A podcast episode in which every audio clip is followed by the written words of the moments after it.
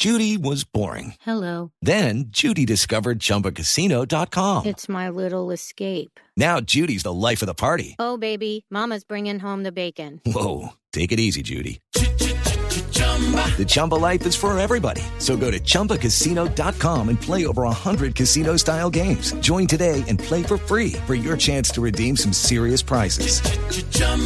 ChumbaCasino.com. No purchase necessary. Void where prohibited by law. 18 plus terms and conditions apply. See website for details. El Ministerio de Salud descartó definitivamente que las vacunas contra el virus del papiloma humano distribuidas en Carmen de Bolívar hayan generado daños en la salud de las menores que denunciaron estar afectadas. Natalia Gardiazabal.